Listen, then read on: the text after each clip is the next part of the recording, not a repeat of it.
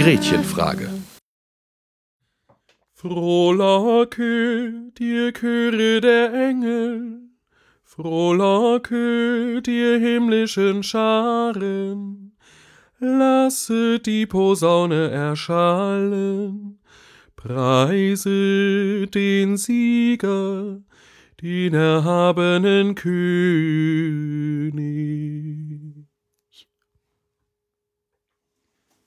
Hallo und herzlich willkommen zu einer neuen Ausgabe der Gretchenfrage, dem soziotheologischen Podcast aus Gelsenkirchen. So sieht's aus. Hallo Florian. Hallo Marc. Was ihr gerade gehört habt, das war einmal der Florian und zum zweiten war es das Exultet. Das Exultet. Das ist das große Osterlob, was äh, morgen Nacht in der Osternacht äh, gesungen wird, wo die Osterkerze mit besungen wird überhaupt die Erlösung der Menschheit nicht durch das Auferstehen Jesu Christi. Und damit wird auch schon deutlich, was heute unser Thema sein wird, nämlich Ostern. Und der Aufhänger dafür ist eine Frage, die uns über Twitter erreicht hat. Und ich erwähne das, damit äh, deutlich wird, dass wir euch sehr, sehr wohl zuhören und lesen, auch wenn wir nicht immer sofort antworten, was einfach der Zeit geschuldet ist. Und ähm, jetzt muss ich gleich, ich muss gleich nochmal gucken. Tristan heißt auf jeden Fall. Den Nachnamen sage ich jetzt nicht, bevor ich ihn falsch sage. Und der fragte nämlich, ob Ostern jetzt das höchste Fest im Christentum ist oder ob es Karfreitag ist. Und da haben wir gedacht, das trifft sich super, weil wir wollten eh eine Folge zu Ostern machen. Und dann können wir diese Frage gleich mit abarbeiten. Heute ist äh, übrigens Karfreitag. Mhm. 2015. Also äh, wir kommen mehr oder weniger gerade aus der Liturgie. Mhm. Ähm, Müssen wir erklären, was eine Liturgie ist? Gottesdienst. Liturgie heißt einfach, äh, kommt vom griechischen Wort Liturgeia mhm. und das heißt einfach nur Dienst eigentlich. Ne? Richtig. So, im, im Groben und Ganzen. Und äh, ja, gut, Gottesdienst ist eigentlich ein Begriff. Das umfasst aber tatsächlich alle Formen, ne? Also mit Eucharistie, ohne Eucharistie. Klar. So. Das ist eine gute Frage, ne? Was ist der höchste Feiertag im Christentum? Sehr gute Frage. Ähm, die Frage ist, äh, also kommt, glaube ich, nur deswegen zustande. Äh, das ist so ein äh, Katholiken-Protestanten-Ding. Ah. Weil in, in gewissen Kreisen der protestantischen Kirchen oder also gemeinhin gilt der Karfreitag als der höchste aller Feiertage, weil Gott da am Kreuz für uns, also weil Jesus da am Kreuz für die Menschen gestorben ist. Und deswegen halten die den Tag ganz, ganz hoch. Und das ist auch dann der feierlichste Gottesdienst. Ich habe jetzt äh, äh, irgendwie in der Vorbereitung hier dieser äh, Osterzeit äh, mein Chef nochmal eine Geschichte erzählt, da ist irgendwie zu irgendeinem äh, Karfreitag ist meine evangelischer Kirchenchor mit im katholischen Gottesdienst gewesen, mhm. also in der katholischen Karfreitagsliturgie. Ähm, und für die war das wohl ganz äh, schrecklich, weil es so nüchtern und kahl und karg ist. Also man muss dazu sagen, äh, am Gründonnerstag nach dem Gloria, also im großen Lobpreislied, ähm, ähm, wird in katholischen Kirchen die Orgel ausgemacht und die Glocken werden nicht mehr benutzt. Also es gibt keine Musik mehr außer der menschlichen Stimme. Gibt keine Kreuzzeichen mehr, also kein, keine Bekreuzung wird ja, nicht mehr gemacht als Handlung. keine Schlusssegen am Abend, äh, am Gründonnerstagabend. Ähm, ja, äh, das äh, hängt, also da nähern wir uns gleich schon äh, der Lösung. Was ist der höchste, was ist der höchste Feiertag? Also wie gesagt, bei den Protestanten oder bei vielen Protestanten gilt also der, der Tod Jesu am Kreuz als sozusagen die wichtigste Stunde. Ähm, weswegen die auch dann am Karfreitag morgens eine ganz feierlichen Gottesdienst feiern mit, äh, ne, mit Orchester. Die ganzen großen, hier ist ganz berühmt äh, von Johann Sebastian Bach die äh, Johannespassion oder andere Passionskompositionen. Das sind im Grunde sowas wie ähm, ja, also nicht szenische, aber doch musikalische, äh, äh ja, schon theatrale äh, Darstellungen äh, des Leidens und Sterbens Jesu. Also mit mhm. verteilten Rollen wird das gesungen. Ne? Ähm, ähm, also diese Geschichte steht da ganz groß im Mittelpunkt und ähm, diese Karfreitagsgottesdienste in vielen protestantischen Kirchen sind halt einfach wirklich die Hauptgottesdienste überhaupt im ganzen Jahr und äh, sind dann auch mit Abendmahl und sowas und das gibt's äh, also äh, bei den Katholiken gar nicht. Und das liegt daran, dass in der katholischen Kirche genauso wie auch in der orthodoxen oder in den orthodoxen Kirchen ähm, die Frage nach dem höchsten Feiertag äh, so beantwortet wird, dass man sagt, also einen Tag gibt's im Grunde nicht, sondern das sogenannte Triduum, also das, der, der Dreitag, die drei österlichen äh, Festtage, das ist der höchste Feiertag. Also Gründonnerstag mit äh, der Einsetzung des Abendmahls und der mhm. Fußwaschung, äh, Karfreitag, das Leiden und Sterben Jesu und dann in der Nacht zum Sonntag die Auferstehung, also das Osterfest. Und das zusammen gilt orthodoxen und katholischen Christen eigentlich als ein einzelner Tag oder als ein großer Gottesdienst, ja. den man mehrfach dann unterwegs verlässt. Also man fängt sozusagen Donnerstagabends an, ähm, äh, feiert dann da Abendmahl, äh, geht dann wieder nach Hause oder bleibt halt noch in der Kirche zum Gebet, ähm, kommt dann aber bald wieder, nämlich um 15 Uhr, in der Bibel steht also um die neunte Stunde, ne? Starb Jesus. Sechste. Wenn der Tag um 9 Uhr anfängt, ist es die sechste Stunde. Der Tag fängt ja um 6 an, oder? Wenn er um 6 anfängt, ist es die neunte Stunde. Ich muss das ganz dringend mal nachgucken. Ähm, aber in also aller Regel man hat man das auf 15 Uhr dann berechnet. Mhm, genau. Ja, deswegen trifft man sich halt um 15 Uhr. Um dann da die Passion zu lesen, auch mit verteilten Rollen in der Regel oder mhm. zumindest mit mehreren Lektorinnen und Lektoren. Ja. Heute waren es zwei Lektorinnen und ein Lektor, die das gemacht haben bei uns. Bei euch? Ja. Mhm. Ähm, äh, am Karfreitag gibt es noch die großen Fürbitten. Ja. Die dauern echt lange. Dauern sehr lange. Und man kniet sich neunmal hin und steht wieder auf. Mhm. Äh, na gut, ja, das, das habe ich jetzt nicht gemacht tatsächlich, aber das ist, das gehört eigentlich dazu, das stimmt. Ähm, je nach wie fit das liturgische Personal ist, wird das dann gemacht oder nicht gemacht. Ähm, das ist richtig, ja.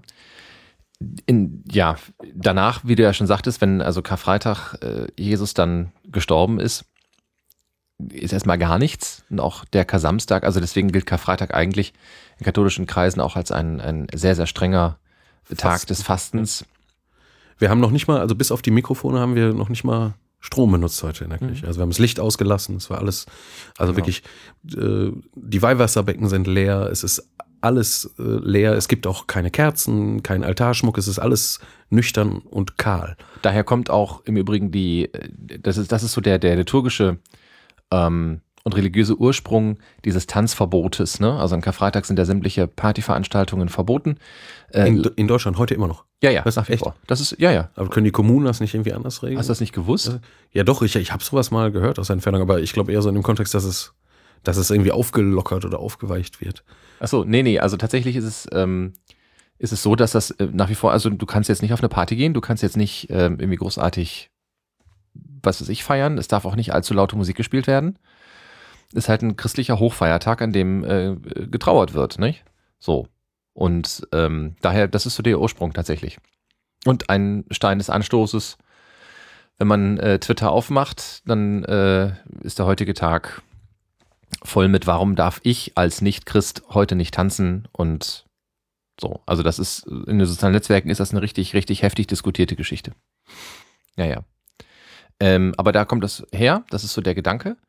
Ich würde sagen, aus demselben Grund, warum äh, der Nichtchrist am Sonntag äh, im Bett liegen bleiben darf und nicht arbeiten muss. Lass uns das mal hinten anstellen, glaube ich. Ne? ähm, aber da äh, können wir gleich auch noch eben ein, zwei Worte zu verlieren. Ähm, ja, aber das ist erstmal das, was dann ist. Dann kommt Kar-Samstag, ähm, an dem Jesus immer noch tot ist. Und dann geht's in die Osternacht. Und ähm, das ist kurios. Also in, den, in der Wahrnehmung, äh, ich sag mal, in der Volksfrömmigkeit wird, geht Ostern ja im Prinzip von, also ich glaube, Gründonnerstag nehmen, viel habe ich früher zum Beispiel gar nicht wahrgenommen. Da sind wir irgendwie auch bei uns zu Hause damals nicht wirklich hingegangen. Das war nicht so wichtig, das war auch nicht so einfach zu machen immer. Irgendwie, aus Gründen. Ich verstehe es heute nicht mehr, weil Freitag ist ja frei, aber gut. Und ähm, Karfreitag hat man, hat man so wahrgenommen, grob im, im, im Hinterstübchen und äh, so Osternacht ist man hingegangen, wenn man irgendwie fit war und wenn das irgendwie machbar war. Und ansonsten sind halt alle Leute immer sonntags nach Oster, also nach der Osternacht in den Gottesdienst gegangen. Und ähm, wir haben das vorhin nochmal tatsächlich ähm, recherchiert und nochmal nachgelesen. Ähm, Ostern ist eigentlich mit der Osternacht durch. Die Gottesdienste danach, Sonntag und Montag, wo Montag ja auch noch der Feiertag ist, das ist Volksfrömmigkeit. Ursprünglich? Naja, äh, mm, ja, hm. Ursprünglich, das, war- das war, wusste ich nämlich tatsächlich auch nicht, geht die Osternacht, können wir da nochmal eben sagen, was das ist, ähm, ging die Osternacht die ganze Nacht bis Sonntag früh. ich habe mal mit einem Griechen gesprochen, Ja. also einem griechisch-orthodoxen Pommesbudenbesitzer. Ja. Ähm, der hatte ein geiles Spezialtzatziki, aber gut. Ähm, lange her. Und der sagte mir, also das mit der, mit der, das ist ja eigentlich eine Vigilfeier, also eine nächtliche Wache, Ja. die Osternacht. Ähm, die gehört eigentlich natürlich zum Sonntag. Also es ist ja die Nacht zum Sonntag Mhm. hin. Wenn man nochmal zurückdenkt, äh, nee, machen wir später. Also, äh, ne, also geht äh, zum Sonntag äh, hin, gehört schon dazu. Also Ostersonntag ist, der, ist das eigentliche Ostern. Und die, äh, diese Osternacht, die ist jetzt in unseren Breiten ähm, meistens irgendwie samstagsabends, irgendwann zwischen, also es soll schon dunkel sein. Genau. Äh, Auch deswegen, weil in der Osternacht Feuer eine große Rolle spielt. Richtig. Da- da- Lichtfeier. Da, Genau. Dazu gleich mehr. Ähm, genau, äh, soll also am Abend sein. Und äh, also üblicherweise ist das eine richtige, richtige Nachtwache und man feiert eigentlich in den Sonntagmorgen hinein. Nur ist das natürlich jetzt äh, bisschen schwierig, ne? Äh, also aus Ja. verschiedenen Gründen. Ähm, deswegen ist die also, sagen wir mal, äh, nach vorne gerutscht äh, zum Samstagabend. Ich kann mich erinnern, in der Zeit, als ich in Jerusalem studiert habe, da in dem Benediktinerkloster Dormitio, da sind wir tatsächlich Sonntagmorgens um drei Uhr aufgestanden Mhm. und haben um vier Uhr die Osternacht angefangen und haben sind wirklich also in den Sonnenaufgang reingefeiert. War das auch schön. Die, äh, das Osterfest. So. Und das ist, äh, das ist natürlich total gut. Und Luxus. Ähm, kann sich ja nicht jeder leisten, ist klar. Ähm, ist auch mit, mit Familie und kleinen Kindern ist sowas schon, schon schwer vorstellbar. Ähm, deswegen macht ja so eine Sonntagsmorgensmesse da auch Sinn. Und ähm, das hat sich aber eben aus der Volksrömigkeit auch herausentwickelt, dass es eben, ähm, nachdem die Osternacht quasi kürzer gemacht wurde und eben nicht mehr bis in den Ostersonntag hineinging, ähm, hat man eben Alternativangebote quasi aus dem Volk heraus geschaffen. Man muss dazu sagen, dass die Osternacht, wie wir sie heute kennen, Mhm. Ähm, es bis zum Konzil gar nicht mehr gegeben hat. Da gab es einfach nur das Hochamt am Sonntagmorgen und fertig. Ah. Und vielleicht gab es halt im, im Kloster nochmal irgendwie entsprechende Vigil oder Mhm. äh, irgendwelche Spezialisten haben irgendwas gemacht, aber dass, dass, dass äh, alle Christen wirklich sich in der Kirche treffen, um die Osternacht zu feiern, das ist äh, schon relativ, also das ist irgendwann verloren Mhm. gegangen und ist erst vom Zweiten Vatikanischen Konzil wieder eingerichtet worden. Ach so, was ich, ich habe ja von dem Griechen angefangen. Der sagte mir, Ostern feiern wir natürlich, ähm, also in den Tag hinein, weil wir glauben ja äh, nicht nur, dass äh, Jesus auferstanden ist und das feiern wir jetzt, sondern wir erwarten ja auch immer noch seine Wiederkunft, seine zweite Wiederkunft, nicht? Also Ja. um die Welt dann zu vollenden und so. Und ähm, ist ja ganz klar, äh, der Tag, an dem der wiederkommt, muss natürlich dieser Ah. Ostertag sein. Das Okay. heißt, die Gemeinde trifft sich zur gemeinsamen Vigil nicht nur um Ostern zu feiern, sondern tatsächlich auch um gemeinsam auf, die, auf das Wiederkommen des Herrn zu warten. Deswegen zieht sich das äh, so hin. Mhm. Ähm, also der Gottesdienst an sich ist schon lang und dann sitzt man nach dem Gottesdienst äh, noch beisammen und feiert Agape, also äh, ja, so, so eine Art ähm, gemütliches Beisammensein bei Brot und Wein. Ja. Ähm, ein Gedanke, den man damit verbindet, ist tatsächlich auch, dass die Gemeinde bleibt beisammen und wartet weiter auf die Wiederkunft des Herrn. Und wenn er dann nicht kommt, geht man als ins Bett und feiert dann morgens äh, die Messe und das nächste Jahr geht los. Und, ne, so. Ähm, für die Kirche gibt es ja quasi zwei große Festkreise, nämlich einmal den Weihnachtsfestkreis und den Osterfestkreis. Ähm, und Festkreis meint hier ähm, die jeweiligen Feste, Weihnachten und Ostern und angeschlossene Feste. Ja, ähm, also man berechnet bestimmte Feste in Abstand zu Ostern oder in Abstand zu Weihnachten. Und deswegen sind diese beiden, das sind so diese zentralen Ereignisse im, im, im christlichen liturgischen Geschehen. Ähm, ich denke, die Frage, was das größte Fest ist, haben wir damit tatsächlich schon, schon beantwortet. Für die Katholiken ist es eben Ostern und zu Ostern gehört von Gründonnerstag bis in die Osternacht alles dazu. Das ist liturgisch, ist das ein großer Zusammenhang, Ja. der quasi Donnerstag beginnt und in der Osternacht endet. So, Deswegen redet man halt auch vom, vom, äh, von der Heiligen Woche oder vom Heiligen Triduum, also von den Heiligen Drei Tagen. genau. Die aber wie einer begriffen werden. Wie gesagt, das kommt liturgisch dadurch zum, äh, zum Ausdruck, dass ähm, normalerweise fängt ein Gottesdienst ja mit einer Eröffnung und er endet äh, mit dem Schluss und mit einem Segen. Ja. und mit der Entlassung. Daher kommt auch der Name Messe übrigens, ne? Mhm. Weil der äh, Entlassungsruf äh, in der äh, alten lateinischen Messe äh, lautete halt ite missa est. Mhm. Also geht, ihr seid gesendet. Mhm. Äh, ne? Daher kommt das Wort Messe. Mhm. Ähm, und diese Aussendung findet tatsächlich erst wieder am Ende der Osternacht statt. Das Mhm. heißt, die Eröffnung ist am Gründonnerstag, ganz normal. Und wenn der Gottesdienst zu Ende ist, äh, die Messe sozusagen gelesen, dann gibt es keinen Segen, sondern dann ist einfach Stille. Der Altar wird abgeräumt, die Kirche wird vollständig entblößt, damit sie den Zustand für den Karfreitag hat. Ähm, es, die Leute können noch bleiben oder gehen auch, aber es gibt keinen Schlusspunkt, einen gemeinsamen, wonach dann alle die Kirche verlassen, sondern das ist alles so ein Getröpfel. Genau. Und Karfreitag ist im Grunde genauso. Da gibt es auch keine, äh, keine Eröffnung, sondern äh, äh, die Liturgen, also die Messdienerinnen und Messdiener, die Lektoren, ähm, Diakone, die Priester. Diakone, Mhm. Priester, ähm, ähm, alles, was, Pastoralassistent. was da, oder, ja, natürlich, alles, was da vorne dann so rumspringt, Ja. ähm, die ziehen still ein und knien sich einfach nur hin, ne? als Zeichen besonderer Aufmerksamkeit oder so vor dem Tod Jesu. Bei den Klerikern, also Diakonen und Priestern, ist es sogar so, dass die eine sogenannte Prostratio completa vollziehen. Also die legen sich auf den Bauch und bleiben dann, während die ganze Gemeinde kniet, also alles kniet oder liegt, für bestimmt ein, zwei Minuten. Und so geht der Gottesdienst los. Und es gibt dann kein herzlich willkommen oder so, sondern es wird sofort, zack, äh, ein Gebet gesprochen und dann die erste Lesung, die zweite Lesung, die Passion wird äh, gelesen. Die, äh, Die, äh, das mit dem Hinlegen, haben die das bei euch gemacht? ja, ja, bei euch nicht? Nee, bei uns nicht. Aber dazu muss man auch sagen, dass die beiden, dass der Diakon und der Priester, der eine ist 80, äh, der andere auch nicht mehr ganz so jung. Äh, ich habe so das, also ich hätte die Befürchtung, dass die nicht mehr hochkommen und deswegen, ähm, Also wir hatten zwei über 80-jährige äh, Priester dabei heute, die haben es tatsächlich trotzdem oh, gemacht. Hochachtung. Also das Äh, ist nicht einfach. Haben sich auch bei den, bei den großen Fürbitten, wirklich zu jeder großen Fürbitte, äh, äh, auch wieder hingekniet. Ähm, mit dem Ergebnis, dass, dass der eine hinterher tatsächlich schon leicht, ähm, also wirklich dann gesundheitliche Probleme bekommen. Das muss, gut, das müssen die Menschen alle für sich entscheiden. Was Ja. man, Ähm, du hast übrigens vorhin noch ähm, die Fußwaschung angesprochen. Ich weiß gar nicht, ob das alle kennen.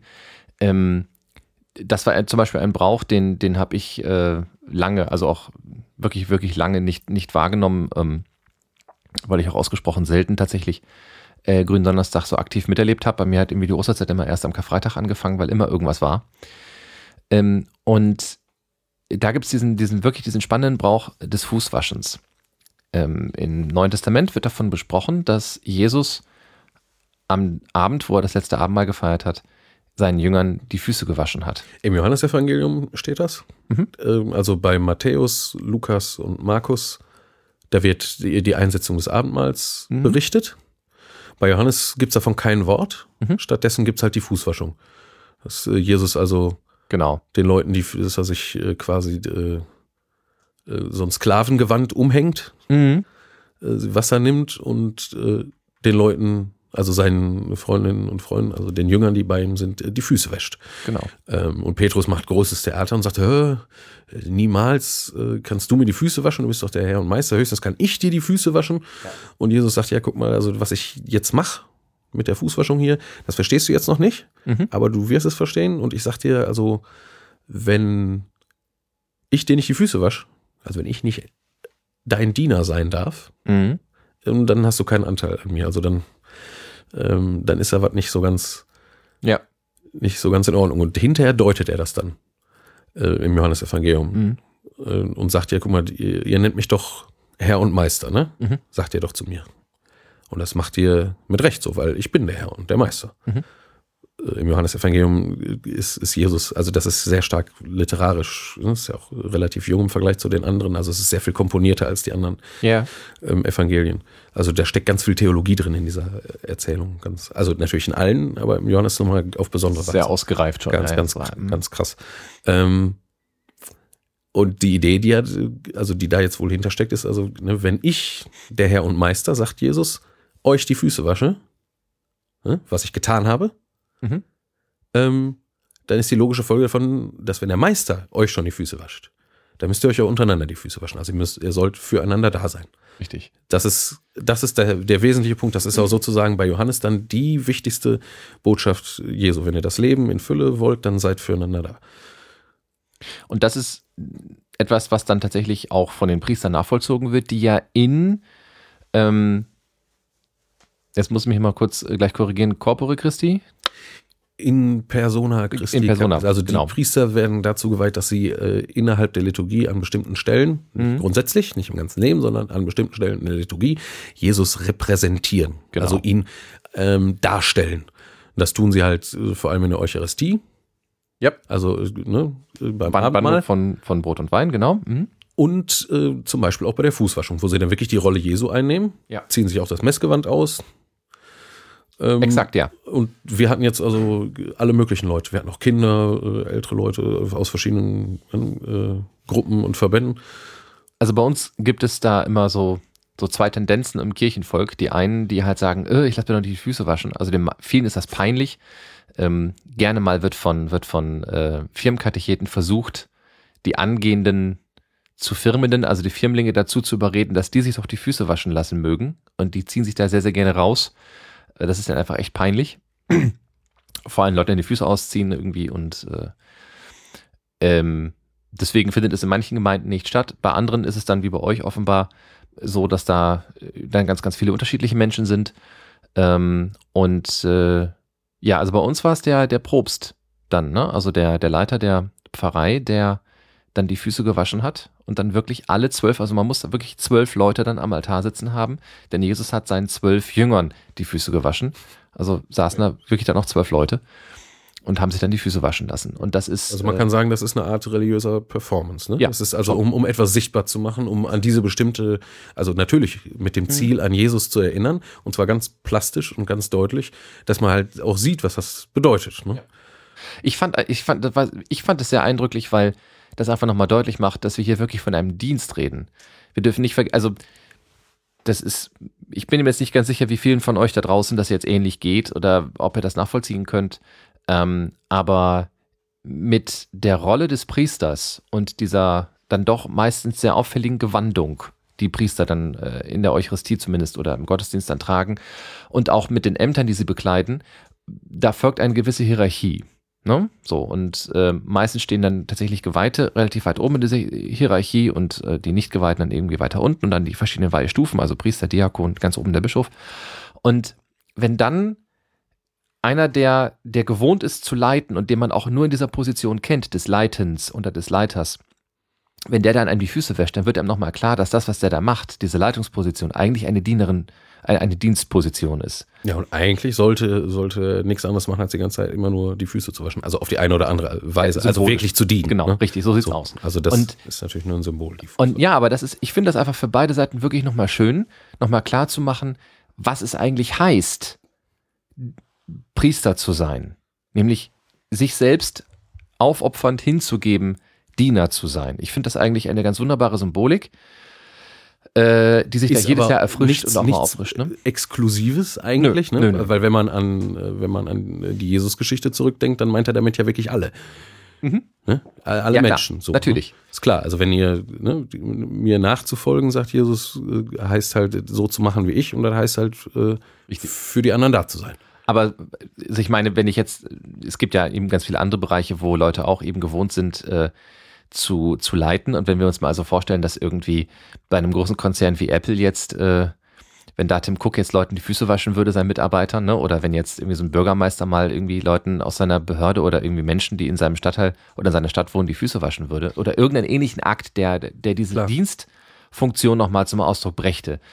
Ähm, ich glaube, das wäre einmal im Jahr nochmal die Möglichkeit, zurückzuschreiten, zurückzugehen und nochmal zu reflektieren, wozu bin ich eigentlich da? Wenn diese Reflexion auch tatsächlich erfolgt. ne? Also es gab sicher Ja, auch Zeiten in der Kirche, da war das äh, mit der Fußwaschung am Gründonnerstag wahrscheinlich nicht mehr als ein Feigenblatt, wenn äh, den Rest des Jahres äh, Macht ausgeübt wurde, manchmal auch mit einiger Brutalität äh, Macht ausgeübt wurde Ja, und ja. so, dass dann, dass dann die Fußwaschung im Grunde, also wenn sie dann vollzogen wurde am Gründonnerstag durch die Priester, ähm, ja, also äh, das muss sich ja irgendwie, glaube ich, auch im Alltag bewahrheiten. Sonst ist natürlich. das ein schönes Zeichen, aber dann verweht es halt auch schnell wieder und ist es schnell wieder aus Richtig. dem Kopf. Und dann ist es letztlich auch egal, ob man es macht oder ob man es nicht macht, wenn man, wenn man sich im Alltag irgendwie nicht darum. Ich unterstelle jetzt zumindest den Priestern, die ich jetzt kenne, die das gemacht haben, unterstelle ich, dass das für sie nochmal etwas äh, ist, was sie wirklich mit dieser Dienstfunktion in Verbindung bringen. So. Aber das ist ja halt immer so, ne? Ein Zeichen ist nur dann sinnvoll, wenn es auch wirklich irgendwo dann auch wieder Klar. sich verfängt. Okay. Ähm, jetzt sind wir da relativ lange hängen geblieben. Gehen wir mal kurz, springen wir mal nach vorne in die Osternacht selber. Ähm, Boing. ich finde als, äh, als eindrücklichsten äh, Ritus, also grundsätzlich die Kirche ist halt, wie gesagt, immer noch leer. Und es wird gefeiert, dass in dieser Nacht Jesus aufersteht. So. Ähm, dann gibt es da diese Lichtfeier. Äh, was hat es denn damit jetzt auf sich? Die Osternacht beginnt eigentlich dadurch, dass äh, draußen ein Feuer brennt und die Mhm. Gemeinde sich um das Feuer ähm, versammelt. Ähm, und dann wird, äh, sag mal, dieses Feuer, was da brennt, was man dann auch erleben kann, nicht? Es flattert, äh, flackert und lodert Mhm. und ist warm und draußen ist dunkel, aber das Feuer ist hell und so. Also es ist natürlich ein ungeheuer starkes Zeichen für ähm, das, was Ostern eigentlich bedeutet, nämlich äh, äh, neues Leben. Mhm. So, ne? Be Bewegung und äh, Leben und Licht und Wärme und äh, ja, ähm, genau. Und dann wird also von diesem Feuer ähm, wird dann die Osterkerze entzündet. Die wird dann vorher nochmal, werden Gebete gesprochen darüber. Die Osterkerze wird nochmal besonders geschmückt. Und dann wird die brennende Osterkerze von draußen in die Kirche hineingetragen und es wird Lumen Christi gesungen und die Mhm. Gemeinde antwortet Deo Gratias. Also das Licht Christi wird durch diese Kirche symbolisiert. Das, ne? Also als Ja, ja. Zeichen des neuen Lebens. Und so, so, und äh, das, äh, also das ist im Grunde mit, mit so einem, das stärkste Zeichen in dieser Osternacht. Interessant, oder das wird ja noch weitergemacht. Also es gibt, äh, es gibt Gemeinden, da kriegt dann irgendwie jeder kriegt ein kleines Teelicht in der Hand und dann ist also lange Zeit in diesem Gottesdienst ist dann ähm, die Kirche nur von diesen Teelichtern erhellt. Ne? Also Ja, oder kleine. Osterkerzen. Genau, oder kleine Osterkerzen. Ähm, Das ist toll, ne, wenn man das mal so erlebt. Also die Ja. Kirche ist erst Sacknacht, dann wird diese eine Kerze reingetragen. mhm.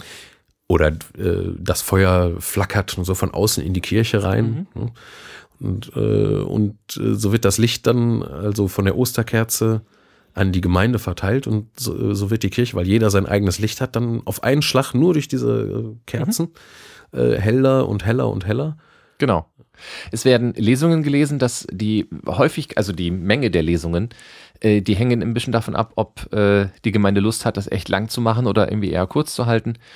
Ähm, drei äh, müssen es irgendwie mindestens, oder wenn es meistens, eigentlich meint sich auf drei oder vier. Also nicht einfach irgendwelche Lesungen, sondern nein. die großen, die große Heilsgeschichte des, des Gottesvolkes. Genau. Die Kirche begreift sich ja als Volk Gottes, steht in der Tradition des Volkes äh, Israel. Hm. Und seine Gotteserfahrung wird sich, also im Grunde sitzt die Gemeinde äh, äh, gleichsam am Lagerfeuer und erzählt sich die alten Geschichten, was sie eigentlich glauben, Richtig. was sie eigentlich erlebt haben oder was ihre Vorfahren erlebt haben. Und es ist ein großer Bogen, ne? Also es beginnt mit der Schaffung der Welt und geht dann, geht dann also weiter und äh, erzählt genau diesen Bogen über den Exodus, die also Befreiung Auszug- aus Ägypten. Genau. Und bis hin zu Jesus. Diesen, dieser große Bogen wird beschrieben, wie ganz gerne mal eben auch im, in der katholischen Kirche, im, gen- generell im Christentum, dieser Bogen geschlagen wird von Altem Testament zu Neuem Testament. Ähm, und das Alte Testament gesehen wird als der Vorläufer, der irgendwie auch schon wusste, dass Jesus kommen würde. Ähm, und dieser Bogen wird halt nochmal geschlagen dort. Der wird dann nachvollzogen. Und dann kommt der Moment, wenn das Licht angemacht wird wieder. Ne? Im Grunde genommen haben wir da eine Eucharistiefeier, eine sehr, sehr lange Eucharistiefeier mit eben dieser Lichtfeier und Verschiedenen anderen Sachen. Also, Genau. also Tauf, äh, ja, Feier, genau, also in der alten. Kirche war es ganz üblich, äh, also da gab es ja die Kindertaufe in dem Sinne noch nicht, sondern Mhm. Erwachsene haben sich halt entschieden, jo, ich äh, möchte gerne Christ sein, ich möchte auch versuchen im Leben äh, diesem Jesus danach zu folgen. Ähm, und möchte also getauft werden und diese Taufen, die fanden in der Regel halt immer in der Osternacht statt. Und so ist es äh, jetzt, äh, also da wo ich arbeite, da wird es jetzt mal keine Taufe geben. Ich habe es Mhm. schon mal mit Taufe erlebt. Aber im, o äh, im Dom, also wo der Bischof ist, da wird es jetzt äh, auch dann äh, Taufen geben. Irgendwie werden da drei, vier Erwachsene getauft, die sich jetzt vorbereitet haben. Ah, ja. Für diese Kat sogenannten Katechumenen, also die Täuflinge, Mhm. wurde jetzt auch die letzten Tage immer speziell gebetet in den Fürbitten und so. Und wir bitten nicht auch für die, Mhm. sich auf das Sakrament der Taufe, die Christ sein wollen und so weiter. Das spielt eine äh, große Rolle. Also man kann sagen, Osternacht ist sozusagen äh, die Mutter aller Messen. Ja. Deswegen, in der Osternacht wird auch die Osterkerze entzündet, die das ganze Jahr über dann brennt. Und die wird dann auch in das Weihwasser getaucht, durch die dann das Weihwasser dann eben geweiht ist. Und das ist halt äh, nochmal so eine schöne Symbolik. Ähm, das wird halt irgendwie gemacht. Und so all die Dinge, die man eben so kennt, ähm, ewiges Licht, glaube ich, auch, ne? Das ewige Licht war zum Beispiel jetzt, also dazu muss man sagen, neben dem Tabernakel, also ja. dem Ort, wo die, das eucharistische Brot aufbewahrt wird. Mhm. Übrigens, ja, müssen wir gelegentlich nochmal drüber sprechen. Ja. Das ist auch interessante Sitte. Ähm, da brennt also als Zeichen der dauernden Gegenwart Gottes in der Welt und eben auch im Sakrament, also mhm. in diesem Brot, äh, brennt immer ein, äh, das sogenannte ewige Licht. Das brennt tatsächlich einfach Tag und Nacht und immer. Ja. Also es wird immer äh, entsprechend ersetzt, dass es nie ausgeht, aber am Karfreitag ist das aus. Genau. Mhm. Und dadurch, dieser, dieser Zyklus beginnt halt an Ostern wieder. Und die Kerzen werden, nachdem die Lichtfeier vorüber ist und das Licht wieder angeht, wie du mhm. schon richtig sagtest, und zwar während das, äh, das große Gloria, also der Lobpreis Gottes, jetzt mhm. sozusagen als Antwort äh, der Gottesdienstgemeinde auf die frohe Botschaft der Auferstehung Jesu, ne, mhm. folgt dann ganz natürlich das Gotteslob durch die Gemeinde. Und das ist dann das große Gloria. Da werden auch wieder die Glocken geläutet. Der Küster geht durch die Kirche und macht alle Kerzen wieder an. Ähm, genau. Das dauert äh, richtig lange, das wird auch feierlich, also meistens mit einem ganz fetten Orgelvorspiel mhm. äh, gestaltet und so. Die Orgel hat ja bis dahin auch geschwiegen, es geht dann alles erst wieder los. Genau.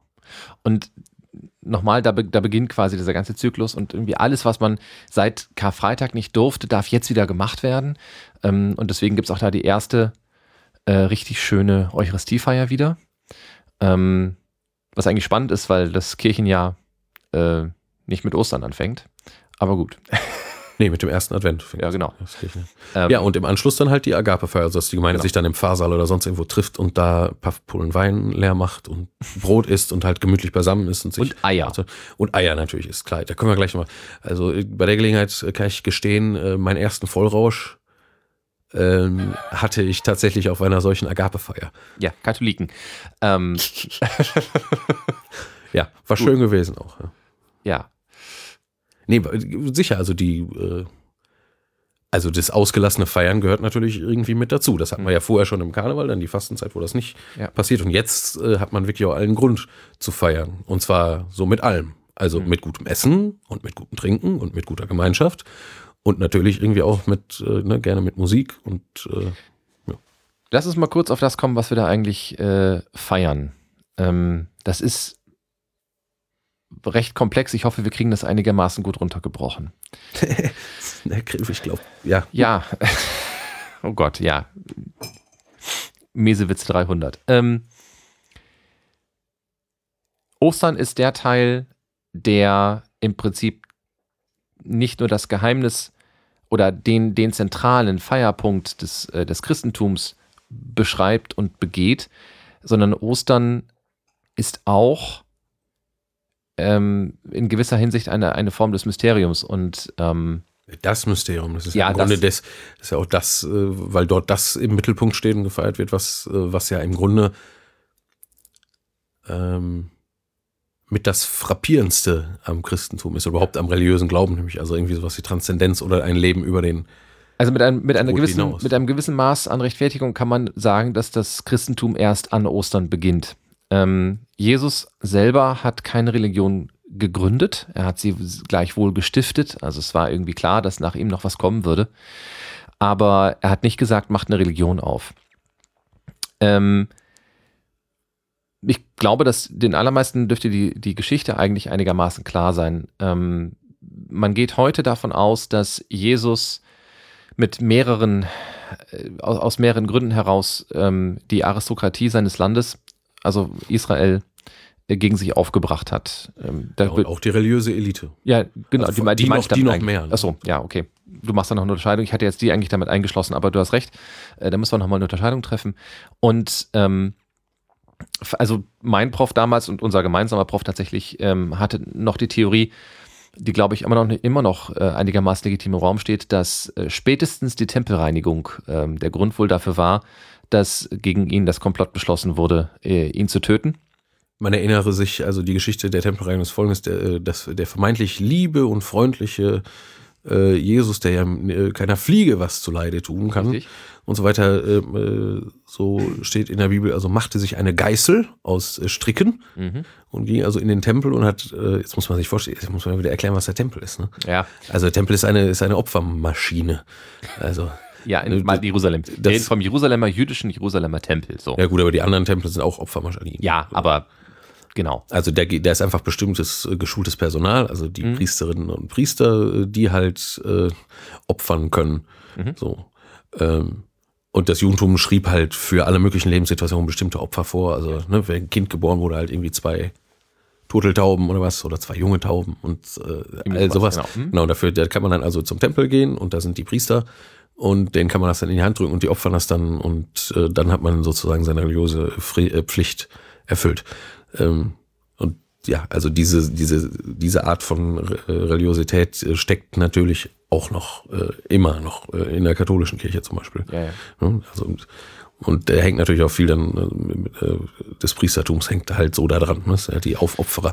Aber egal. Genau. Ähm, äh, jetzt ist die Frage, wenn ich jetzt irgendwie äh, aus dem judäischen Bergland dahin komme, jetzt habe ich ja vielleicht keine Taube und deswegen äh, muss das wohl so gewesen sein am Jerusalemer Tempel im Vorhof oder so. Kann man sich also tatsächlich vorstellen, wie äh, da kriegt man natürlich alles, was man jetzt braucht, auch für den religiösen Bedarf. Ne? So wie am Kölner Dom eine Hütte steht, wo man äh, Rosenkränze und Heiligenbildchen kaufen kann äh, und äh, oder Kerzen oder was weiß ich, was man so braucht äh, fürs religiöse Leben, wenn man denn noch eins hat. So konnte man wohl am Jerusalemer Tempel eben äh, sagen wir mal so, äh, Devotionalien, also religiöse Gegenstände und aber halt auch äh, die Tiere fürs Opfer direkt kaufen. Also äh, Genau. muss ja ein ziemlicher äh, Markt und Durcheinander gewesen sein. Und Jesus stürmt da jetzt rein und äh, bringt die damals durchaus revolutionäre These, dass Geld und Religion sich eigentlich gar nicht vertragen. Und ähm, als Konsequenz daraus treibt er die Händler aus diesem Tempel. Das heißt, er geht mit dieser Strickpeitsche auf die Leute los und schmeißt die aus dem Tempel. Ja, ja. Schmeißt die Tische um und alles. Genau. Und dass das den Leuten, den Hohepriestern, die diesen Tempel nun mal eben als Wirtschaftsbetrieb auch führen, Die ja auch davon leben. und das eventuell nicht gut finden, ist irgendwie klar und logisch. Also spätestens da, wenn nicht gar schon vorher, hat Jesus sicherlich diese religiöse Elite gegen sich aufgebracht. Seine, seine äh, Rechtfertigung für sein Handeln an der Stelle ist also, äh, ihr habt aus dem Haus meines Vaters eine Räuberhöhle gemacht. Genau. Also so ein materialistisches irgendwas, ne? Und das Wesentliche aus dem Blick äh, ver verloren. Exakt. Im Hintergrund stehen da natürlich, es gibt, äh, natürlich gibt's Opfervorschriften, äh, gerade in der Tora, also in den fünf Mosebüchern.